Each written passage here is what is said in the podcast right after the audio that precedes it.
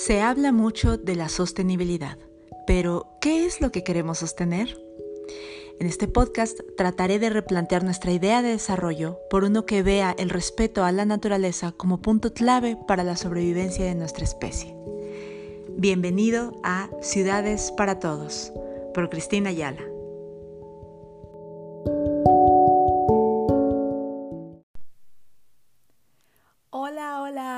¿Cómo estamos? Yo estoy muy contenta porque ese es el episodio número 11 de Ciudades para Todos. Ahí hasta se escucha mi voz seguramente más, más divertida que otros días, como más así emotiva y chispeante. La verdad es que estoy contenta. Estoy contenta porque hace menos frío. Yo no soy una persona de frío. Entonces, eh, me gusta esto de que ya estemos entrando otra vez. Digo, es enero, pero ya se siente menos frío. Entonces, pues estoy contenta.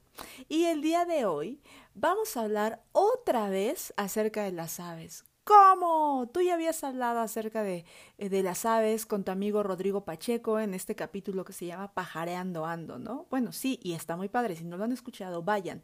Pero hoy vamos a hablar de cosas un poquito diferentes. Vamos a hablar acerca de cómo es que las aves afectan el bienestar humano de muchas formas. Y es que las aves, los pájaros, no solo son bonitos, sino que además son muy buen indicador porque significa que si hay aves, pues entonces hay áreas verdes o hay un paisaje que la sustenta. Y eso sin duda tiene un efecto sobre nuestro bienestar y de eso vamos a hablar el día de hoy. Este podcast se llama Ciudades para Todos y justamente cuando digo todos me refiero a todos, a todas, pero sobre todo me refiero a también a las aves y también a los mamíferos y también a las plantas y también a los hongos y a todos esos organismos que muchas veces decimos, ay, eso es como del campito, eso es como de fuera. En las ciudades, las ciudades son para personas. Mm, ¿Por? por. Así que el día de hoy voy a explicar por qué es que las ciudades deben de ser para todos, incluyendo a estos organismos. Entonces ahí vamos. Fíjense, la naturaleza afecta al bienestar humano de múltiples formas. Eso ya lo hemos venido platicando en otros capítulos y seguramente lo vendremos platicando en adelante. Ajá. Eh, pero les voy a contar ahorita un poco una historia y algunos de los descubrimientos que se han hecho que están eh, relacionando esto de forma científica. Ajá, fíjense. En 1962, por allá de los 60, cuando nadie eh, realmente se preocupaba por el ambiente, cuando la idea de modernidad era como, ah, usa desechables, eso es lo, lo moderno. Ah, construye segundos y terceros y cuartos pisos en las autopistas, eso es lo moderno. Bueno, en esa época hubo una mujer que se llamó Rachel Carson. Ella publicó un libro que se llama La primavera silenciosa. En este libro, ella documentó los efectos nocivos de los pesticidas en el ambiente y los culpó por la desaparición de las aves. Ella, un día, eh, se dio cuenta de que las aves ya no cantaban alrededor de su casa y motivada por este silencio que dejó esta desaparición de las aves, inició una, una campaña que trataba de reconocer el valor de la naturaleza en la vida de las personas. En un inicio, la industria química defendió los insecticidas que habían estado ahuyentando a las aves. Sin embargo, una década más tarde, el gobierno estadounidense terminó reconociendo que fue este químico, que fue el DDT, que ahora nadie, todo el mundo sabe los efectos que, tenía, que tiene el DDT, pero en esa época pues no lo sabían y lo defendían a capa y espada y decían que eso era la modernidad. Bueno, pues eh, en ese entonces, una década más tarde, Estados Unidos reconoció que fue este químico el que casi lleva a la extinción al águila calva, que es el símbolo nacional de ese país, de Estados Unidos, entre otras aves, y prohibió el uso de ese insecticida. Aunque bueno, por supuesto, como en muchas ocasiones hacen eh, esas empresas y esos gobiernos, prohibió su uso en Estados Unidos, aunque continuó con su exportación a países en desarrollo. Hablar. No vamos a abundar más en eso, pero lo que sí es que, bueno, esta fue una breve victoria para las aves, que constantemente se ve opacada por la creciente urbanización del planeta que está transformando su hábitat todo el tiempo y amenazando la conservación de la flora y fauna silvestre. Ante esto, la capacidad de las especies para aprovechar los recursos que están a su alcance y tolerar las amenazas de sus nuevas circunstancias permiten que existan organismos luchando contra su desaparición.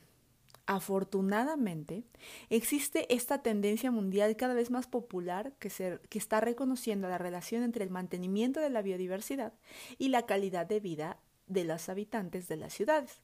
Tal vez esto no pasa tanto en México, esto es algo que todavía tenemos que romper con ese paradigma de desarrollo de los 60 del que hablábamos, eh, que no es el paradigma de desarrollo de la mayoría de las ciudades modernas.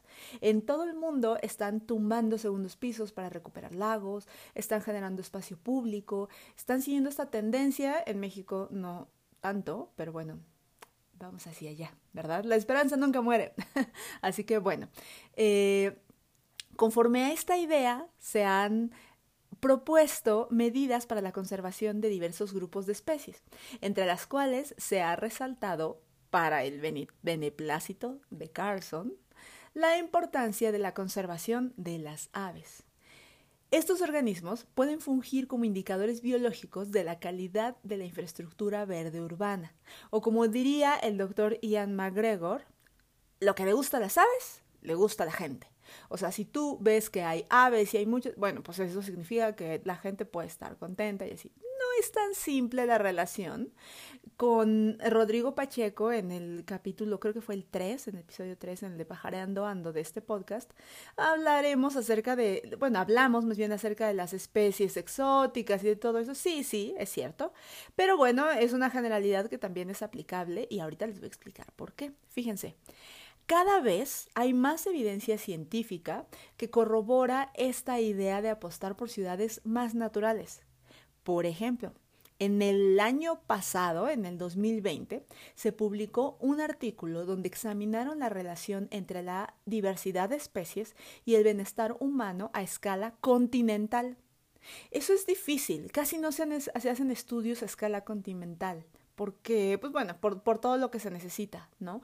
Pero miren, lo que ellos hicieron fue relacionar datos socioeconómicos de más de 26 mil ciudadanos europeos en 26 países con datos macroecológicos sobre diversidad de especies y características de la naturaleza para Europa. El bienestar humano lo midieron como satisfacción con la vida autoinformada y la diversidad de especies la midieron como la riqueza de especies de varios grupos taxonómicos, por, lo por ejemplo, aves, mamíferos y árboles, por ejemplo. Los resultados de este estudio muestran que la riqueza de especies de aves se asocia positivamente con la satisfacción en la vida europea. Encontraron una relación relativamente fuerte, lo que indica que el efecto de la naturaleza de especies de aves sobre la satisfacción de la vida puede ser de magnitud similar a la de los ingresos. ¿Cómo ven? A ver, aquí traduzco, en palabras más simples. Esto quiere decir que cuando una persona tiene cubiertas sus necesidades básicas, tener aves cerca aumenta su satisfacción con la vida tanto como lo haría un aumento en los ingresos. ¡Pum! Fíjense, esto es importante y es importante remarcar esto de una vez que tienes cumplidas tus necesidades básicas, ¿ok? No vayan a pensar que entonces, ay, bueno, soy pobre y no tengo que comer hoy, tengo frío, pero bueno, estoy feliz porque las aves cantan a mi alrededor. No, no, no, no, no, a ver, para nada, ¿ok? Estamos hablando de que una vez que tus necesidades básicas están suplidas, bueno, entonces las aves sí realmente te pueden representar un bienestar tan similar, o sea, tan impactante como lo sería un aumento económico. Fíjense nada más. Los autores proponen dos eh, caminos no exclusivos para esta relación, o sea, dos... Eh, están proponiendo que a lo mejor esto pasa por dos cosas, ¿ok? Primero, que, que bueno, no son exclusivas, pueden ser una u otra o las dos, ¿ok? Lo primero es la experiencia multisensorial, directa de las aves. Esto quiere decir por escucharlas, por verlas. O sea, todo esto puede tener un efecto restaurativo en la mente de las personas, ayudando a que te relajes y que entonces a lo mejor, pues si estás más relajado, eh, pues también puedes reportar mayor eh, satisfacción con tu vida, ¿no? Y otra, otra propuesta es que las propiedades benéficas del paisaje que están promoviendo la diversidad en las aves también promueven bienestar en las personas. O sea que más allá de que sean las aves en sí, es la presencia de las aves está relacionada con la presencia de otras características del paisaje, como muchas áreas verdes, como que se vea bonito, como una serie de cosas que a ti a su vez también te harían sentir mejor. ¿Qué tal, eh? Bueno, con base en estos resultados, este estudio sostiene que las acciones de manejo para la protección de las aves y de los paisajes que mantienen las aves benefician a los humanos, por lo cual se sugiere la toma de decisiones políticas y sociales que deban de considerar el papel fundamental de la diversidad de especies para el bienestar humano. Eh, aquí no lo sabían, ¿eh? Fíjense, y este es un estudio súper reciente, es del año pasado, y acabamos de empezar el 21. Qué importante entonces. Las reservas, los parques, los camellones, incluso los árboles solitarios pueden fungir como centros de conservación de cientos de aves residentes y migratorias al proporcionarles refugio y oportunidad de anidación, de alimento, de descanso y de reproducción. Ante esto, las áreas verdes urbanas de todo tipo juegan un papel muy importante en la preservación de estos organismos y además favorecen el establecimiento de esta relación entre las aves y los humanos, porque tú dónde vas a ver aves o dónde vas a oír aves, pues solo si tienes eh, árboles, áreas verdes, lo que se acerca, si no, pues no, ¿no? En este sentido, existen múltiples estudios que proponen que el contacto con la naturaleza es un factor restaurador ante eventos estresantes o de fatiga mental, que es lo que estábamos mencionando ahí arriba. Esta idea incluye a los estímulos auditivos naturales como una parte importantísima en nuestra relación con el medio y puede tener efectos positivos en nuestra calidad de vida. Estos sonidos, como el canto de las aves, han sido asociados con la reducción de estrés, con la mejora en el estado de ánimo y con el aumento de las capacidades de concentración y de aprendizaje, o sea, con las capacidades cognitivas. Si tú estás en un ambiente que eh, permite eh, eh, este, que estés en contacto con la naturaleza, que escuches pajaritos, te puedes concentrar mucho mejor. Mucho mejor, de hecho, que si estás en un cuarto vacío. Hay un experimento, de ese sí no tengo la cita. De todo lo que estoy diciendo ahorita tengo las citas y se las voy a dejar en la cajita de información de esto que ya saben. Ahí les dejo las, las, las referencias. De este experimento que les voy a decir, de ese sí no la tengo, pero me acuerdo que yo leí cuando estaba escribiendo mi tesis de doctorado, que las personas que estaban en un cuarto con una mesa blanca, con todo el cuarto blanco en silencio completo y así se podían concentrar mucho menos que personas que estaban afuera, abajo de un árbol, en contacto con la naturaleza, que podían como tener capacidades cognitivas mucho mejores. Fíjense, ¿no? Entonces, bueno, eh, algunos estudios recientes han demostrado que los humanos que están en contacto con sonidos de aves han reportado sensaciones de tranquilidad, paz, relajación, felicidad e incluso de libertad. Esta experiencia, aunada a la belleza de muchas especies, pues evidentemente también ha tenido su em, contraparte, ¿no? Que es que la gente dice, ah, pues si voy a tener mayor bienestar si estoy cerca de un ave, pero no tengo árboles, ¿qué hago? Ah, pues entonces la voy a capturar. Voy a encerrar una un organismo que tiene alas para volar, que normalmente podría desplazarse con mucha libertad, o sea, muchísimos eh, metros, a veces kilómetros al día, y voy a encerrarla en una cajita de 2x2 y voy a capturarla y voy a utilizarla como mascotas. Bueno, tengo que decirles que tener un ave como mascota para escucharlas no tiene el mismo efecto que estar escuchando aves en libertad.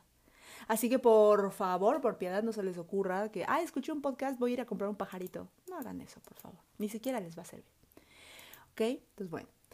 Esta relación es de especial importancia debido a la enorme cantidad de sonidos a la que estamos expuestos en las urbes el ruido proveniente del tráfico vehicular, los gritos, la música, los aparatos de construcción, eh, la vecina gritando, todo eso, son solo algunos ejemplos del paisaje sonoro de las ciudades.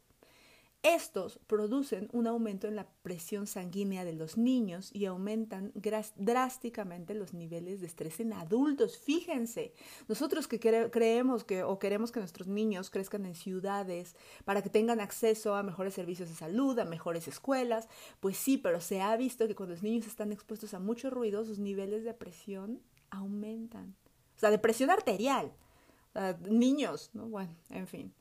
Además, ocasionan padecimientos auditivos cercanos a la sordera, alteran los patrones de sueño, disminuyen el efecto reparador del descanso, produce trastornos circulatorios, disminuyen el líbido incluso y aumentan los niveles de agresividad entre humanos. Y es que quién no, no te ha pasado que está construyendo abajo de tu casa y tú estás gritándote, ¿qué? ¿Qué dijiste? Y entonces ya alguien hace un ruido y dices, ya cállate, por supuesto, por supuesto.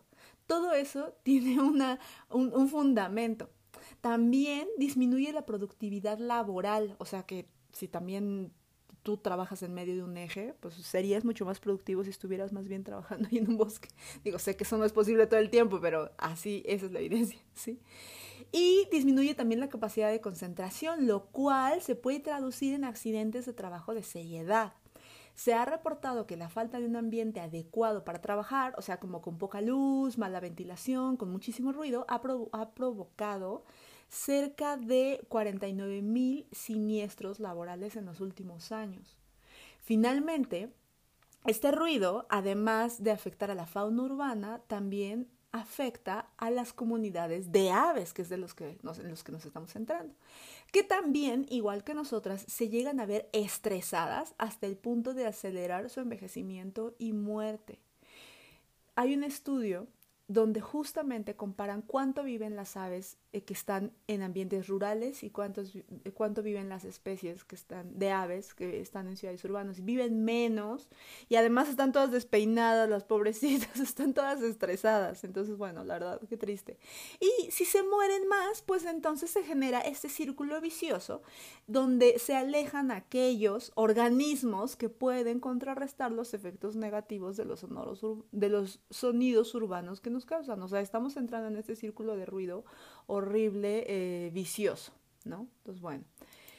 Todo el reconocimiento de los beneficios en la salud mental de las aves que, se ven reflejados en las personas ha traído eh, consigo que diversas ciudades alrededor del mundo promuevan campañas pro aves como Bird Friendly en las que se busca salvaguardar la integridad de estos organismos. Por ejemplo, Chicago recibe cerca de 6 millones de aves al año de unas 250 especies, por lo cual implementó el plan Luces Apagadas, con el cual se le ha se ha logrado reducir la mortalidad de las aves por impactos contra edificios al disminuir estas luces que desorientan a los pájaros. De eso también hablamos un poquito más en el podcast de Pajareando Ando, que he citado mucho, pero pues es que hablamos un poco de eso. Este programa no forma parte de ninguna ley. O sea, no, no es que esté ahí y que por ley lo tengan que hacer, no. Este programa lo que está tratando de hacer es apelar a la participación voluntaria de la sociedad, la cual ya está siendo concientizada acerca de los beneficios que las aves les brindan y está proponiendo que, bueno, hagan eso, apaguen por favor las luces para reducir el consumo de energía. Hay un ahorro económico que, que conlleva el programa y además, pues bueno, las aves no se desorientan, no, se, no chocan y no se mueren, ¿no? Otro ejemplo es Toronto que elaboró una serie de guías para el diseño de edificios para evitar construir con transparencias o con espejos que eh, minimizan las luces decorativas perdón, y así como minimizar las luces decorativas del exterior.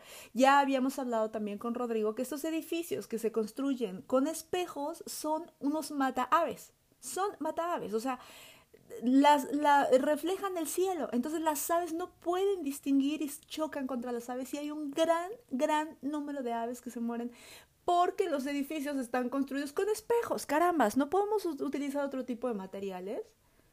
Bueno, pues por lo menos Toronto está elaborando esta, esta guía para diseños que ojalá que también implementáramos en la Ciudad de México.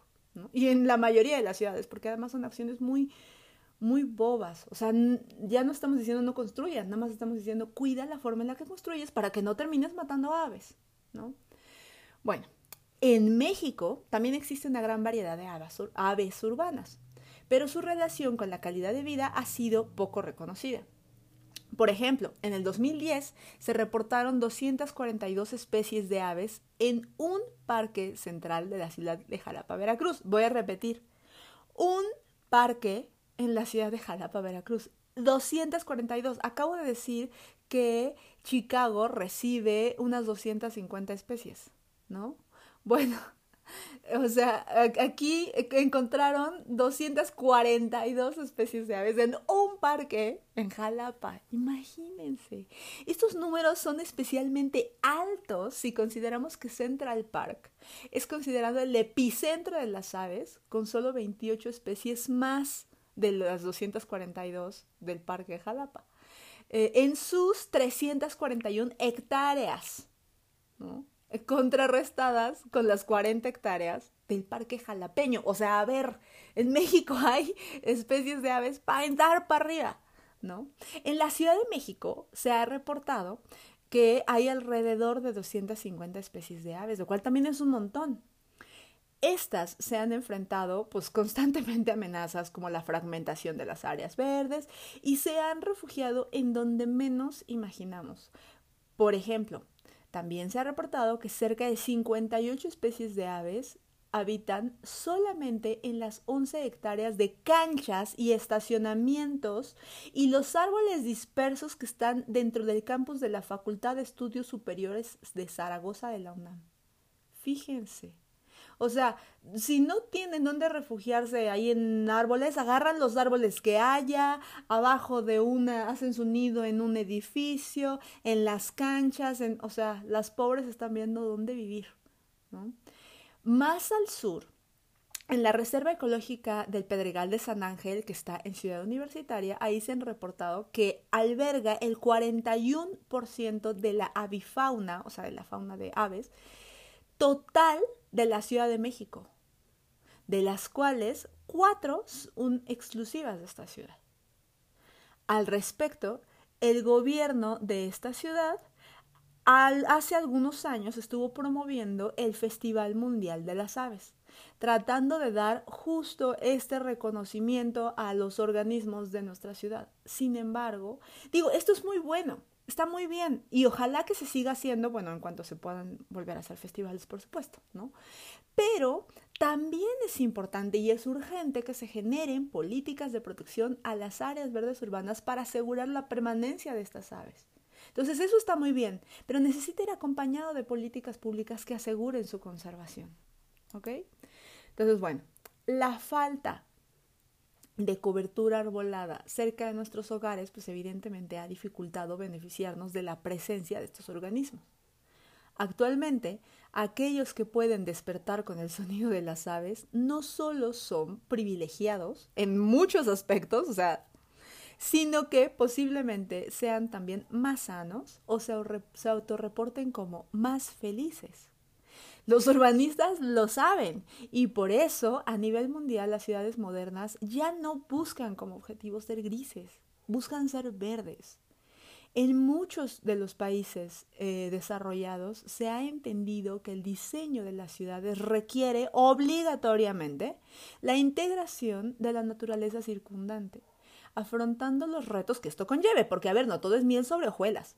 O sea, evidentemente, pues hay muchas cosas que trae que también pues, se representan retos. Pero, pues independientemente de esos retos, nosotros tenemos que tratar de convivir con otros seres. No somos la especie dominante, o sea, somos una especie más y tenemos que aprender a vivir con los otros.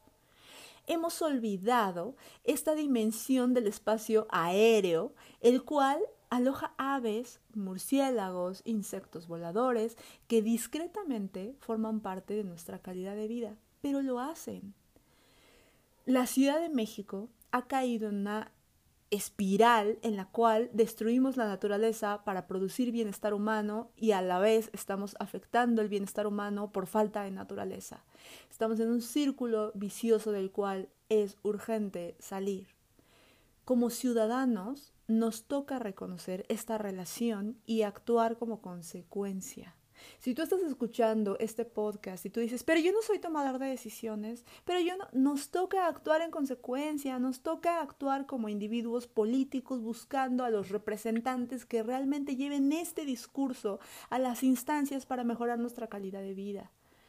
Nos toca hacer muchas cosas, nos toca realmente hacer estas estrategias eh, bottom-up, o sea, de abajo hacia arriba, en la que nosotros impulsamos estas políticas públicas, las exigimos porque sabemos lo que representan nuestras vidas. Si bien lo menciona Tim Bitley, que ya saben ustedes que lo amo, ya he declarado públicamente en otros podcasts que lo amo, necesitamos naturaleza en nuestra vida. No es opcional, es una necesidad. Lo mencioné también una frase de él que eh, en otro podcast que voy a repetir, que es que tenemos que contar los minutos que pasamos alejados de la naturaleza de la misma forma en que contamos los minutos que pasamos sobre el agua. Perdón, bajo el agua, abajo del agua. La misma forma que tú estás diciendo, ya llevo cuánto tiempo, necesito respirar, lo mismo necesitamos en contacto con la naturaleza. Ya llevo demasiado tiempo aislado de la naturaleza, necesito respirar. Si no me creen, si ustedes no creen en todos estos efectos, en toda esta evidencia científica que voy a dejar citada en la descripción de este podcast, bueno, les propongo algo.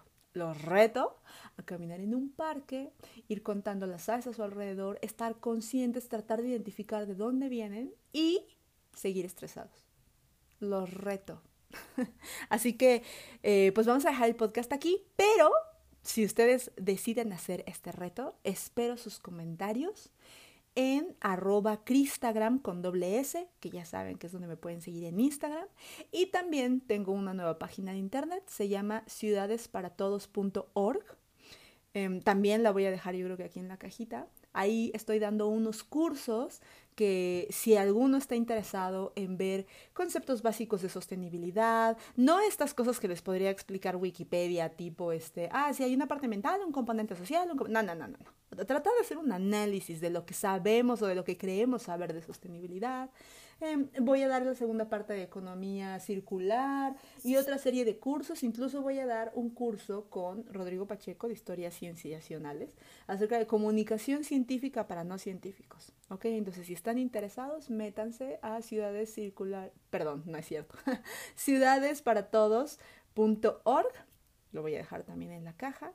Y pues nosotros nos vemos el próximo viernes en el episodio número 12.